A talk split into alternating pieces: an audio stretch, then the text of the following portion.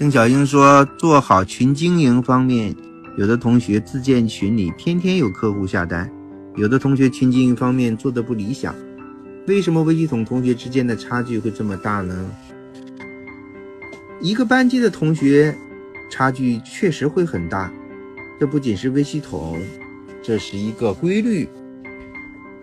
小学、初中、高中、大学，概莫能外。每个班级。”同样的老师，学生的表现和成绩，他就会就是不一样。在我们微系统的群经营方面，能够起决定作用的因素有主客观两方面。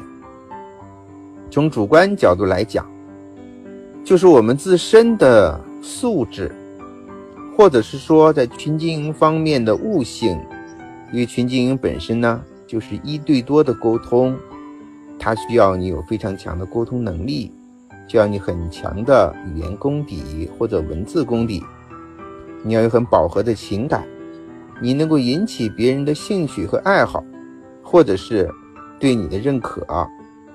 那主观这方面非常的重要，客观方面需要去了解你群当中的人的素质，是不是？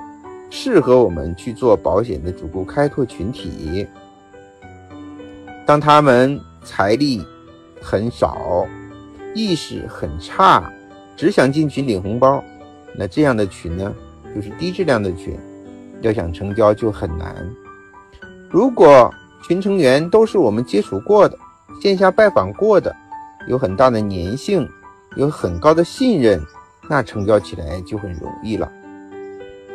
所以呢，主客观两方面都是一个联动的，缺一不可。如果想要把群经营好，就一定要在这两方面下功夫。所以，我们微系统的学习啊，一方面是提升我们自己，另一方面呢，就是要把这个主顾开拓的系统、微店啊，把它经营好，团购把它经营好，才能够有源源不断的信任你的人产生。在群里才会有源源不断的保单可以去签，所以这种差距不是不可弥补的。就像学习好和学习差之间，它不是永恒不变的。学习差的同学可以千方百计的通过改良自己的学习方法，投入自己的时间精力，勤奋努力，就一定能够把成绩提高上去，甚至可以超越前面的人。所以。小英要有信心，要不断的去提升自己。微系统的学习本身就是一个养成的过程，更不能急于求成。要一边提升自己，一边做好主顾开拓。大家这个阶段不能放了线下的经营，线下的拜访就是要增加粘性，增加信任。回来再在线上的群里去经营线下见过的人，那就不一样了。如果通过线下拜访过他们，在线上去经营，再让他们转介绍人拉到群里面来，它就是一个良性的循环了。所以在这方面啊，一定要千方百计、想方设法的去做双方面的改善和提升，不能够，嗯，这个自暴自弃。每个人都有机会去获得很大的成长。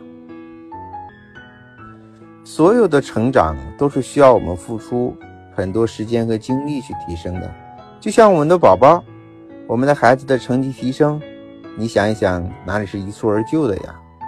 要么他是有要有良好的学习的习惯，要有很好的家庭环境，要有一个很好的老师，要有一些很好的伙伴，只有这些条件都具备，他的成绩才会持续的好，是不是？